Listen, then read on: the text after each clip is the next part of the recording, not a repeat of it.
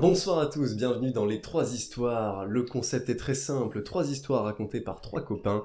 Euh, On va commencer ce soir avec l'histoire de Thibaut. Thibaut, c'est quand tu veux, on t'écoute. Donc, euh, puisque le thème c'est les mystères non résolus, moi j'ai choisi de partir sur une histoire de, de ma ville natale, ou en tout cas, qu'entoure euh, ma ville natale qui est Montsolémine en Saône-et-Loire. Euh, big up, s'il y a des gens de Saône-et-Loire qui nous écoutent, hein, on sait jamais. En tout cas, on est dans les années 90, novembre 1990 pour être plus précis, quand un chasseur trouve euh, Carole Soltisiak, 13 ans. Euh, il la retrouve nue et brûlée dans un bois qui est près de Montsolémine. La veille, Carole, elle dit au revoir à son petit ami. Ses parents, ils la voient pas rentrer. Donc ils commencent à s'inquiéter, ils alertent la gendarmerie. Sur le corps de Carole, il y a quatre coups de couteau qui ont été portés. Des traces de strangulation, euh, des traces de violence sexuelle. Et il y a aussi un, point, un poil pardon, euh, masculin qui a été retrouvé sur le corps de la victime. Mais malheureusement, avec la, te- la technologie de l'époque, on n'arrive pas à savoir à qui appartient ce poil. Les experts n'existaient pas encore. On retrouve aussi des traces euh, de gasoil et d'alcool. Il y a une piste qui est étudiée, c'est celle euh, de Francis Holm, un serial killer français, mais cette piste a vite été écartée, et euh, les forces de l'ordre, les policiers plutôt, euh, se sont euh, penchés sur deux suspects, deux Montceliens qui se surnommaient Yako et le Sphinx. Yako et le Sphinx, c'est des gars un peu simples, vingtaine d'années, qui sont en train de squatter une ferme qui est située à 300 mètres du lieu où a été découvert le corps. Donc petit bond dans le temps, on est en 2000. Les deux hommes, Yako et le Sphinx, ils habitent toujours dans la région et ils sont interpellés.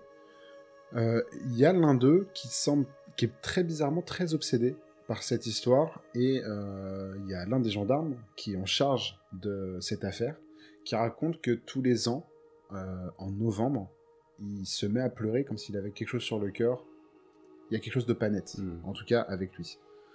Il dit, il en parle souvent, et tous les ans en novembre, il pleure comme s'il avait un fardeau. Claude Janglin, qui était le policier chargé de l'affaire, il emmène le Sphinx sur, euh, sur place, et aussi au dernier endroit où a été vue Carole. Et là, il y a quelque chose de bizarre qui se passe. Euh, il raconte On arrive dans le quartier du Vernois et il s'arrête à 10 mètres près, là où le petit copain de Carole l'a laissé. Il me dit qu'il avait une bouteille de whisky dans sa voiture et qu'ils sont partis dans un bois. C'est intéressant parce qu'ensuite il dit qu'il met de l'alcool sur, le corps de Carole pour que le feu prenne. Or, qui pouvait savoir à ce moment-là qu'on avait découvert de l'alcool sur le corps? Personne. C'est très étrange. Les deux euh, sont mis en examen, mais leur profil est très fragile. Ils ont un profil psychologique qui est très fragile. Et ils sont donc internés dans un centre spécialisé et ils nient. Il faut savoir que les deux personnes, à ce jour encore, n'ont pas été inculpées du meurtre de Carole Soltisiak. Euh, le cas de Carole Soltisiak, c'est un cas d'une affaire qui en regroupe plein d'autres, une petite dizaine d'autres, dans un rayon de 200 km aux abords de la 6, qu'on appelle les disparus de la 6. C'est un triangle qui est délimité par la ville de Mâcon, Chalon-sur-Saône et Mont-sur-les-Mines, et qui est surnommé aussi Triangle de la Peur. On a plusieurs cas, je vais vous en citer quelques-uns pour, euh, comme exemple. En août 84, il y a Françoise Bruyère et Marie-Agnès Cordonnier, deux cousines de 22 ans, qui visitent en stop la Bourgogne et qui sont disparues, aucune piste. Le 14 novembre 86, Sylvie Aubert, caissière à Mammouth, de Chalon-sur-Saône, quitte son travail. Son père retrouve son vélo et son sac à quelques kilomètres du domicile. Une chaussure aussi a également été retrouvée au milieu de la route. Cinq mois plus tard, on retrouve son corps dans la Donne. Le 18 décembre 86, le corps de Christelle Maïri, 16 ans, est retrouvé dans le local à vélo d'un immeuble du Creusot. Elle a reçu une trentaine de coups de couteau. Le 15 août 87, le corps de Marthe Buisson, pensionnaire d'un foyer pour l'enfance, est retrouvé le long de l'Assis à hauteur de Saint-Albin.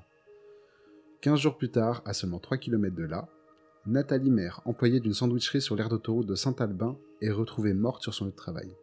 Au total, il y a une dizaine de femmes qui sont toutes disparues entre 1984 et 2004. Eh ben, Pour certains cas, on a des réponses, pour d'autres pas du tout. Par exemple, le cas de Christelle Maïri, euh, elle est morte en décembre 86. On n'a eu aucune euh, réponse jusqu'en 2003. Et euh, c'est un détective privé qui, euh, à partir du témoignage de son petit ami de l'époque, a pu remonter une piste, celle de Jean-Pierre Murat, qui a proposé de dédommager de 2000 francs le petit ami pour la mort euh, de euh, la jeune fille, mais euh, son petit ami l'avait pas signalé à l'époque. En 2005, Murat, qui avait 44 ans et 19 au moment des faits, il est arrêté. On retrouve euh, beaucoup de couteaux chez lui. Et surtout, on retrouve. euh, on, arrive à savoir que les couteaux ont été affûtés de la même manière que le couteau qui a été retrouvé sur, euh, sur le lieu du crime. Ça, c'est ouf. hein. C'est-à-dire que ils arrivent pas, les experts de l'époque arrivent pas à trouver à qui appartient un poil. Par contre, savoir exactement Comment il affûte un comment couteau un couteau était affûté par, à travers Ouais. la plaie. Ouais. Ça, C'est vrai, un ça, truc ouais. de ouf. hein. Ouais, ça, c'est ça, c'est c'est assez incroyable. Comme quoi, les délires ADN, du coup, c'est quand même vachement poussé, hein, du coup. euh. Ah ouais, non mais. Si en 80, on arrivait à comprendre comment était... euh, comment était... euh, comment c'est Affûter un couteau en Bah regardant là- la plaie. Là, là c'est en 2005 qu'on arrive à, à savoir euh, euh, comment le couteau a été affûté. Ah, Mais euh, pour le coup, t'as pas tort, les- le, le truc des poils, c'est en 90. Enfin, c'est vraiment, c'est sur une période de, de, de 15 ans. où il y a eu un, un développement euh, Ouais, technologique. mais en tout cas, Euh, les couteaux qui ont été retrouvés euh, chez Murat, ils ont été affûtés de la même manière que, que le couteau qui a été retrouvé sur la scène de crime. Donc Murat euh, est arrêté, euh, il est coupable de 20, 20 ans de réclusion criminelle. Voilà pour euh, l'histoire des disparus de la, de la 6. Il y a plein de cas où on sait toujours pas ce qui s'est passé, il y a quelques cas on sait, mais en tout cas dans ce triangle qu'on surnomme euh, triangle de la terreur, il y a euh, beaucoup de cas irrésolus encore. question. Oui. Il y en a encore des cas là qui arrivent dans le triangle? Non, c'était jusqu'en Mais 2004. Depuis qu'ils sont internés, il y en a plus. A Et depuis que après. Murat a été mis en prison aussi. Parce que moi, je passe pas dans ton village. hein. non, non, c'est vrai que mon saut là, euh, on ira pour les vacances. Non, mais on- c'est- c'est c'est- c'est vrai qu'à cette, c'est- Macron démission. hein. Non, mais c'est vrai qu'à cette époque, ça avait fait déjà beaucoup de bruit. Bon, j'étais pas né. Enfin, j'étais pas né pour certains cas, mais euh, j'ai- j'ai j'ai eu des, des témoignages de personnes qui ont dit que ça avait fait quand même beaucoup de bruit. Et le, des, des, des gens, ma mère par exemple, avait très peur de se promener seule le soir. Enfin, il y avait vraiment. euh, C'est fou, c'est les des- années, hein, parce Ouais. que Ouais, à. Lille, t'as eu un tueur en série en même temps. ouais, non, mais Qui- je pense que j'ai eu vraiment jusqu'à mon 80-90. enfance, euh, euh, jusqu'au début de mon enfance, qui était encore en liberté et, et qui était à Lille, quoi. Ouais, mais c'est que- incroyable quand même. Voilà pour mon histoire. Donc, euh, Merci. qui veut la suite À vous Merci. les studios. Ouais. À vous les studios.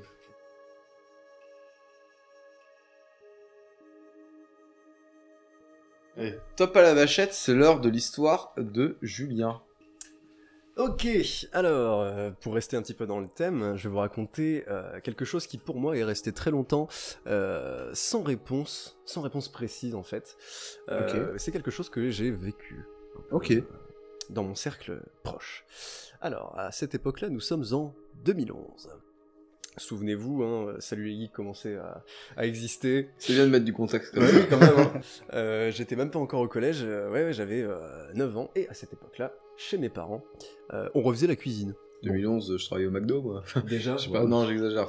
C'était déjà imposable. j'avais 10 ans. euh, Ouais, 10 ans, ouais, j'avais déjà fait l'amour, quoi. Oui, bah oui. Champion. Eh. Mais du coup, nous, à cette époque-là, à la maison, on refaisait la cuisine. Et parce qu'on aime bien avoir notre petit confort, on avait déménagé l'ancienne cuisine dans le garage. Ok. Donc euh, il y a ma maison, la cour et le garage, qui n'est- à l'époque euh, était juste un garage où on faisait du bricolage. Et on avait foutu les meubles de la cuisine là-dedans. Ok. Euh, donc on fait notre petite vie, hein, on a l'habitude de manger le soir là-bas, ensuite on retourne dans le salon pour vivre notre vie, et 22h, coucher les enfants. Arrive un certain week-end de, de l'hiver 2011, où euh, moi je ne sais pas pourquoi à ce moment-là, je décidais de ne pas dormir. Je ne, dé- je ne dormais pas un samedi soir à 23h. 2011, tu devais jouer à Dofus. Ouais, En cachette, euh, ce genre de choses, ouais. oui, c'est ça. Et euh, j'entends qu'il y a un peu de grabuge dans la, dans, dans la cour, euh, y y, a un peu d'agitation, chose qui n'est pas censée arriver euh, chez moi euh, un samedi soir euh, dans ma maison du fin fond du bois. Euh, je décide donc de me lever, de descendre euh, au rez-de-chaussée chez moi. Mes parents ne sont pas là, je me dis, bah, ils sont dans la cuisine, enfin, dans le garage du coup. Et j'arrive dans le garage. Je rappelle, il est 23h, un samedi, euh, Julien 9 ans. Je vois mes parents attablés avec un total inconnu. Mais inconnu au bataillon, jamais vu de ma vie. Adulte. euh, Adulte. Ok. Un petit adulte, bah... Enfant, ça aurait été vraiment flippant. Non, non, ouais, j'ai ouais, non, non, un- un enfant qui vient à 23h chez Alors, toi. juste pour mettre du contexte quand même, parce que je connais sa maison, c'est vraiment. Il y a une ville, et à un moment donné, il y a une forêt, et lui, c'est au bout d'un chemin, Ouais. au milieu de la forêt quasiment, genre, il y a sa maison. Voilà. Et le chemin va encore plus loin dans le bois, et après tu t'enfonces. euh, ah. Dans des orties. Euh, là, j'arrive dans le, dans le garage, dans la cuisine, dans le garage, et il y a ce petit bonhomme euh, tout frêle, euh, à peine euh, plus, à peine euh, ouais, plus gaulé que moi. Et le mec est mais euh, en peur, mais vraiment. il- Ah ouais? Bah mes parents lui préparent, ou lui- avaient préparé un petit café ou un tiers montant, tout ça, et il parlait avec lui depuis déjà un petit bout de temps. Et le mec est vraiment. Euh, euh, bon, euh, tout de même, euh, tout ça, euh, c'est gentil de m'accueillir. Ok. Je comprends absolument pas ce qui se passe et je me dis chouette, un invité que je connais pas. Ça arrivait souvent quand j'étais petit qu'il y ait des invités que je connais pas. Et euh, oui, petit accent belge, ce petit bonhomme là, mais vraiment un tout petit bonhomme. Un tout petit bonhomme, euh, voilà, qui est là depuis déjà un petit bout de temps. Je m'attable et à un moment, euh, j'écoute pas vraiment la conversation. Mes parents me disent euh, Bon, Julien, il va falloir se faire discret. Euh, il va falloir se faire très discret là. Ferme la porte du garage, ils éteignent la lumière du garage, ils éteignent le four, euh, enfin tout ce qui pouvait faire de la lumière dans le garage. Et ils me disent Tu te colles à la remorque qui était dans le garage justement, tu te colles à la remorque, tu ne fais pas un bruit. Ok. C'est ouf. Ouais, j'avoue, c'est là, c'est là, là, ouais, là c'est chaud là. Donc mon père, je, je vois bien, je me souviens bien que je suis collé à la remorque, que mon père est collé à la, à la porte du garage, et on attend un petit peu, on attend un petit peu, et par euh, les lattes des portes du garage, on voit des lumières de phare passer lentement. Alors qu'il a personne qui passe. Normalement non personne, Ouais, mais bien lent. Vraiment, c'est un chemin isolé. Il y a personne. C'est le- la seule maison sur cette route quoi. Si, ouais, si tu veux passer dans le chemin, faut vraiment vouloir venir chez moi ou euh, je sais pas, vouloir faire demi-tour ou vouloir euh, C'est terrifiant. ken en paix quoi. mais euh, c'est pas le Bah là, je pense que t'es en paix, ouais. C'est pas l'endroit le plus bucolique quoi. Et euh, bref, cette voiture passe très lentement. On attend un petit peu. Moi je me dis ah ok, je sais pas ce qui se passe, mais ok. Mon père, tu, tu bouges pas, tu ne bouges pas, tu te remets là. Ok, ok. Et ça repasse dans l'autre sens. Bon. Et là on commence à souffler. Ok, bon. Euh, après ça, mes parents me disent bon Julien, tu vas arrêter de nous d'être dans nos pattes, tu vas aller gentiment dormir quoi. Et bah ok, ouais, je rentre. Je pars euh, du garage. Bonne nuit, monsieur. Bonne nuit, euh, bonne nuit, bonne nuit. Je rentre dans ma chambre, je vais dormir. Le lendemain matin, je me réveille assez tôt, parce que le dimanche matin, je me réveillais assez tôt à cette époque-là, ça a changé aujourd'hui. Il n'y avait pas les chasseurs, il y avait d'autres gens qui étaient là. Des énormes mecs, des... vous- tu vois ce que c'est une armoire normande? J'en suis une, donc je vois bien. Ouais. bah, il bah, rajoute, euh, rajoute 50 cm, enfin des, des- des colosses. Ok. Ouais, à 1m90 pour 115 kg. Ouais, de bons rugbyman. Et des rugbyman 2 belges. mètres sur 2 mètres. Ouais, c'est ça. qui étaient tous venus dans une Volvo. Et euh, ces mecs-là, très sympas, très chaleureux avec mon père, euh, et fort accent tout de même euh, du, nord de, Bruxelles, ils étaient venus pour déloger la voiture qui était bloquée au fond du chemin. Quelle voiture, me direz-vous? La voiture du petit belge frêle, qui était venu se loger au fond du chemin. Mais vraiment, la voiture était bloquée dans la terre. Il était où, lui, à ce moment-là? Le petit belge? Ouais. Il avait passé la nuit à la maison. euh, Ok, ok. et, il Ok, avait- ouais. et le matin, euh, assez tôt, ouais, il y avait les, les, les armoires à glace qui étaient venus pour déloger la voiture et euh, bah, être sympa quoi. La mafia d'Hirson, quoi. Pas d'Hirson du coup, hein, c'était des Belges, mais euh, vraiment pas d'Hirson, ils avaient rien à faire à Hirson. C'est fou ça. Ouais, tu, tu vas pas par hasard à Hirson, enfin genre tu passes Oui. pas, c'est pas sur ton chemin. Voilà. c'est ce que je veux dire. Oui, c'est pas une route où, enfin, c'est pas une ville où tu passes parce qu'il y a des départementales. C'est pas- pas une ville de passage, resto ou- mais dans ma tête d'enfant à ce moment-là, je me dis juste, bon, il y a des grands monsieur musclés qui aident un petit bonhomme tout frêle à repartir parce qu'il s'était bloqué dans le fond du chemin. Ouais, c'est l'histoire de ta vie, toi, mais. Mais c'est oui, ça arrive souvent en plus. Mais je me dis, c'est tout, voilà. Et bizarrement, hier soir, il a fallu qu'on se cache d'une voiture qui a fait des allers-retours dans la maison. C'est tout. Et ça m'a suffi pendant très longtemps. Et j'ai reparlé de cette histoire, du coup. Euh, le petit belge est reparti. Les, les, les rugbyman ont dit à mon père Tu prends notre numéro, tu prends notre numéro si t'as besoin d'aide, on vient et tout. Des mecs euh, super cool. Et euh, on ne les a plus jamais rappelés depuis. Mais bref, le temps passe. Et euh, j'ai eu quelques petites explications en plus euh, par rapport à mes yeux d'enfant. Il s'est avéré que ce petit Belge, euh, donc on était en 2011, hein, avait flirté sur des sites avec une jolie madame française d'Hirson. Ok.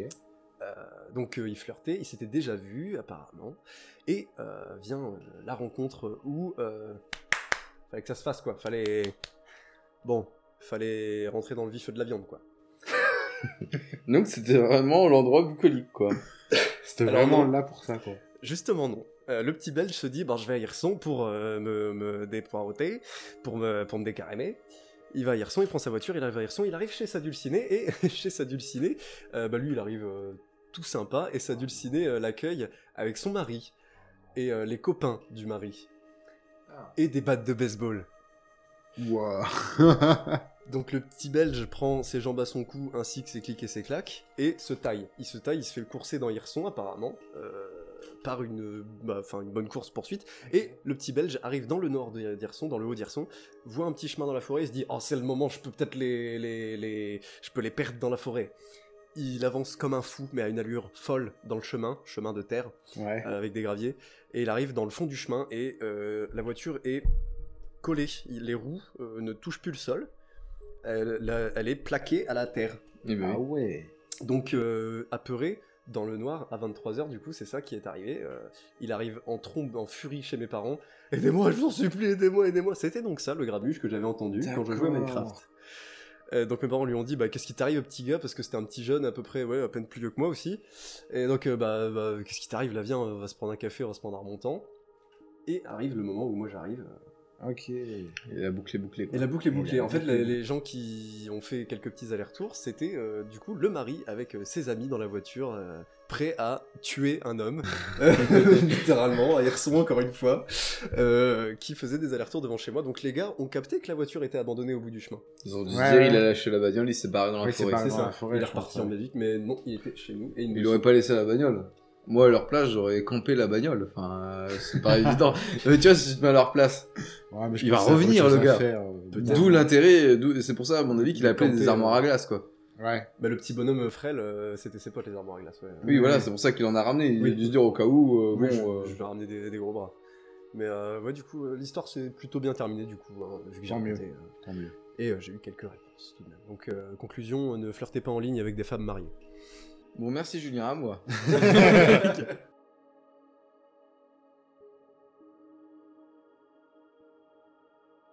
Bon, J'espère que vous êtes prêts pour cette histoire. Parce que, alors, c'est une histoire mystérieuse connue, un, un peu connue, Ok. euh, mais qui a un rebondissement euh, en 2019 et en 2021. Ok. Ok. Ouais. Sachant que l'histoire date de 1959. Ok, là-dessus, ma Est-ce que vous connaissez l'histoire du col Diatlov Ça me dit rien du tout. J'ai jamais entendu parler. Ok. L'histoire se passe en Russie, dans l'Oural, en 1959. Fin janvier, 9 randonneurs expérimentés, en réalité ils sont 10, ils viennent euh, d'une école, et euh, d'une école, euh, genre un lycée euh, ou un- une université, quoi, université. Euh, ils ont tous à peu près 20 ans, 23 ans, et il y a un professeur qui est un peu plus âgé. Ok. 23 ans et demi. Pas du tout. Alors, neuf randonneurs expérimentés partent en expédition dans les montagnes russes. Ils n'en reviendront jamais. Mais pire que ça, leurs corps seront retrouvés dans des conditions extrêmement mystérieuses. Ok. Que s'est-il passé dans la nuit du 1er février au 2 février? Dis-nous tout, je t'en supplie. On est bientôt sur l'anniversaire d'ailleurs au passage. Oui, c'est Oui, c'est vrai, c'est vrai ça. On est vraiment dans, dans le thème. Le chef du groupe s'appelle Igor Diatlov. C'est pas des débutants. Euh, en randonnée, ils cherchent à obtenir l'accréditation suprême en Russie à l'époque, qui est l'accréditation 3. Donc ils sont forcément accréditation 2, Ok. tu vois. C'est il y a trois il y a trois échelons en Russie et l'accréditation 3, c'est euh, tu tu montes tous tous les monts possibles Ouais, et imaginables. Tu peux, ouais, tu peux. C'est ça. Et pour obtenir d'ailleurs, si jamais ça vous pose euh, si jamais vous voulez Je savoir, tenté. Je suis très tenté. pour obtenir le, le, l'accréditation 3, il faut faire un parcours de niveau 3. Donc, au moins 300 km avec au moins un sommet d'au moins 2000 mètres. Monter l'Everest. Ok. En gros, il y a un peu de ça. Et du coup, le leur fait 320 km et ils, montent- ils font deux montées. Donc, euh, l'expédition devrait durer 18 jours. Les premiers jours, bonne situation météorologique, il fait que moins 8, qui est en Russie dans les montagnes euh, assez correct. Ok. Moins 8, une visibilité correcte, etc. Chaud. Leur routine est simple. Euh, départ vers 8h30. Euh, dépose toutes les 3 km et un arrêt à 17h30 pour établir le campement, Hmm. euh, dormir, etc. Ils dorment tous dans une tente d'ailleurs euh, commune, évidemment pour se réchauffer, etc. C'est plus simple. Le 31 janvier, les aventuriers se préparent à faire leur première ascension. Les conditions se sont dégradées. Il fait aux alentours des moins 25 degrés Ah ouais, effectivement. ça commence à se dégrader. C'est-à-dire que là, la vision, le- le- leur champ de vision, c'est quelques mètres. En hiver à Lille. c'est quelques mètres. Bah, actuellement, c'est l'hiver à Lille, c'est les bonnes conditions. Les bonnes Oui, conditions. oui, euh, là, on est bien. Euh, alors, les conditions vont vraiment, vraiment s'empirer au 1er janvier. Euh, et du coup, les aventuriers vont se diriger du mauvais côté et vont aller du côté d'une montagne qu'on appelle la montagne de la mort. Il y a Ah oui, toujours une montagne de la mort. C'est comme ça. Où est c'est- le boss Où est le donjon Euh, Les membres se rendent compte de leur erreur et décident de s'arrêter sur place pour rectifier la trajectoire le lendemain. La décision de dormir sur place est étrange, car les aventuriers n'étaient qu'à un kilomètre d'une forêt qui aurait pu les protéger de toutes les conditions météorologiques. Après, Ouais, comme je l'ai dit, la visibilité pas n'était pas dingue. Hmm. Plusieurs jours après cette nuit-là, les proches de des randonneurs sont sans nouvelles. En fait, Igor Dyatlov devait envoyer un télégramme aux alentours du 12 février, euh, lorsque l'expédition serait terminée. Il n'y a rien eu. Le 20 février, les recherches démarrent afin de retrouver les individus. les individus disparus. C'est là que les choses deviennent étranges. Quelques jours plus tard, les chercheurs tombent sur un campement. Ok. Première curiosité, la tente a été déchirée de l'intérieur. de l'intérieur. Coup de couteau et déchirée de l'intérieur, donc comme euh, si les personnes justement voulaient sortir Hmm. très précipitamment. Ok, ouais. À 1,5 km de l'entrée du bois, deux premiers corps sont retrouvés, près d'un grand pin. Sur place, les secours trouvent les restes d'un feu de bois, mais ils remarquent très vite que les deux hommes sont en sous-vêtements, les mains et les pieds sont brûlés, comme s'ils avaient tenté de les réchauffer en les mettant sur le feu. Oh, oh. On sent un petit peu la folie euh, arriver euh, Ouais, potentiellement. Les recherches se poursuivent et on trouve deux autres corps sur le chemin entre le bois et le camp. C'est-à-dire que t'as le camp, t'as les premiers corps et il y a d'autres corps qui sont retrouvés ici Hmm. dans le sens de marche pour faire le retour vers le camp. L'un d'entre eux, d'ailleurs, est Igor Dyatlov, donc le chef de l'expédition. Contrairement aux deux autres, ceux-là sont vêtus de certains, de certains des vêtements des autres, euh, des autres randonneurs. Un autre corps est trouvé, mais lui avait le crâne fêlé. Il faudra deux mois supplémentaires, donc bien longtemps après, pour retrouver les quatre autres individus qui se trouvent sous 4 mètres de neige dans euh, un ravin, localisé dans un ravin. Trois d'entre eux ne sont pas morts d'hypothermie, mais de morts beaucoup plus violentes. Je veux du détail. L'un d'entre eux est retrouvé avec 10 côtes brisées. Ah oui. 10 côtes. On en a quand combien même. normalement euh Entre 1 et 15. Ok. Les fourchettes de l'extrême généralement. C'est beaucoup quand même, 10 côtes brisées. Un autre a le crâne fracturé. Et ils n'ont plus le dieu. Ils ont plus Dieu. Ça, il y a plus de yeux, il y a plus de pour ça pour il y en a un qui n'a plus de langue. Euh, les blessures sont trop profondes pour avoir été causées par des humains. Une autre petite chose, c'est que les vêtements retrouvés ont une dose de radioactivité bien supérieure à la normale. De radioactivité. La radioactivité. Ok. Ok, c'est vraiment chelou. Voilà. On a tous les éléments de l'enquête, Ok. Les théories. Maintenant, dis- Ouais, Là, non, ouais, je- dis-moi qu'il y a des réponses. Je- supplie. Alors, alors, ce qui est marrant, c'est qu'il y a une cause qui a été gardée en tête, euh, qui est la plus vraisemblable, mais je vais quand même parler de toutes les théories, de la Hmm. plus loufoque Hmm. à la plus logique. Ok, ouais. La théorie numéro 1, les extraterrestres. Les Ah oui, on est extraterrestres. Oh oui, oui, oui. Les extraterrestres. Alors, quelques. il- Alors, faut savoir que pour l'expédition, ils ont tous pris. Il y en a- beaucoup qui ont pris des appareils photo. Et du coup, il y a énormément de clichés. On peut retrouver tous les clichés sur Internet d'ailleurs. Même des morts, etc. Il y a tout de visible sur Internet.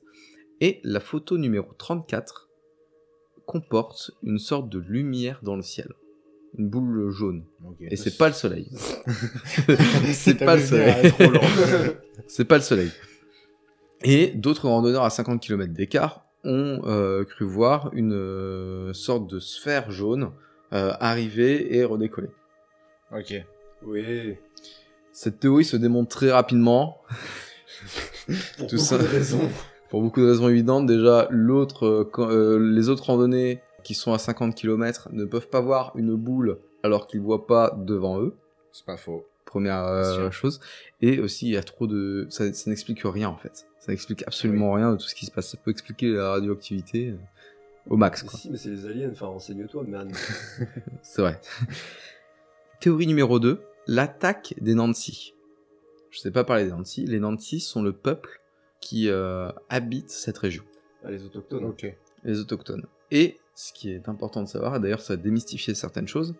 Alors déjà, ça peut pas être eux. Le- les Nancy sont connus pour être très accueillants, et le camp Nancy le plus proche était à plus de 50 km. Hmm. Petite chose d'ailleurs, euh, la montagne de la mort, c'est les Nancy qui l'ont appelé comme ça, uniquement parce qu'il n'y a, il a pas de gibier en fait, c'est tout. Oui, il y a rien. Il n'y a pas de gibier, voilà, c'est Il tout. n'y a même pas de raison pour Voilà. laquelle il serait allé là-bas. Euh, il il- ça n'a aucun sens. que c'est un lieu absolument pas accueillant, quoi. Voilà. La théorie numéro 3, c'est la folie meurtrière. Ok. Probable, parce que ce genre de degré et de froid, il est possible et il a été prouvé que tu peux perdre la boule. Hmm. Vraiment, tu peux perdre la boule très vite et euh, avoir une folie meurtrière. Et euh, il y a déjà, il y a un suspect dans le tas, mais complètement écarté déjà parce que euh, lui-même est mort et euh, la théorie voudrait qu'il se soit maquillé euh, son suicide en mort mystérieuse. mais Hmm. ça n'a pas de sens oui, et il n'y a aucune euh, euh, lésion. Euh... Il peut pas briser 10 côtes déjà. Ouais. Donc les morts qu'il aurait fait étaient complètement. euh, Enfin, ça n'a pas de sens, tu vois. C'est tu vois. Pour être. Théorie, théorie numéro 4, et là on rentre dans des trucs un peu plus cool euh, dans le sens. euh, arracher des yeux, c'est voilà. pas si grave, quoi. expérience militaire. Ah oui, On est en Russie en 1959, guerre froide, nucléaire. Ça explique beaucoup de petites choses, etc. Alors, il y a plusieurs euh, choses qui étayent cette, euh, cette proposition. Alors déjà, les enquêteurs ont eu cette hypothèse et se sont retrouvés interdits de l'envisager par les supérieurs hiérarchiques directement. Ensuite, la zone a été interdite par euh, l'État russe pendant trois ans après euh, cette histoire Ok. comme pour cacher quelque chose. Voilà. Ça, c'est des trucs euh, qui, qui restent en tête pour beaucoup, mais pas de traces d'explosion. Pas de traces d'armes, de, de- pas de témoins qui ont entendu du bruit. euh, et aussi, la base la plus proche est à 600 km. Et à l'époque, 600 km, l'avion ne peut pas faire l'aller-retour. Hmm. C'est impossible, c'est comme ça. Théorie numéro 5, la plus décevante Un ours. l'avalanche ou la chute de neige. Quoi? L'avalanche ou la chute de neige. Ils étaient pas en forêt, euh, et euh, faut savoir que pour faire leur campement, euh, ils ont utilisé une technique où, euh, en gros, ils décalent la neige et puis tu vois, c'est en hauteur. Ils sont, en, alors, en fait, ils sont dans un creux flanc de montagne, tu vois. Mhm. C'est pour ça que je dis que le fait de mettre son campement ici, c'est un peu con Mais Igor le sait maintenant. Il est dead, il Ouais. le sait. Il le fera plus, quoi. il recommencera Il le pas. fera plus. Et, et, euh, en fait, la pente n'est qu'à 30 degrés. Donc c'est pas énorme. Et du coup, on n'a jamais considéré euh, vraiment euh, l'histoire de l'avalanche parce que euh, on peut pas prouver qu'une avalanche se démarre à euh, 30 degrés d'inclinaison. Sauf si la reine des neiges s'en mêle. Elsa, Exactement. la seule Et je te jure que je te parle de ça. Tu quoi? En 2019 et en 2021, les enquêtes sont réouvertes et on demande à Disney les moteurs de la Reine des Neiges, car c'est les moteurs les plus réalistes sur la neige. Pour faire de la simulation, exactement. Hmm. Et en gros, à partir du moment où tu acceptes l'avalanche, quasiment tout peut être expliqué. Déjà de 1, alors l'avalanche peut se produire, ce qui explique qu'ils aient craqué la tente en voyant la chute de neige Mm. pour courir à poil. Ah bah oui, c'est pas possible le pour certains.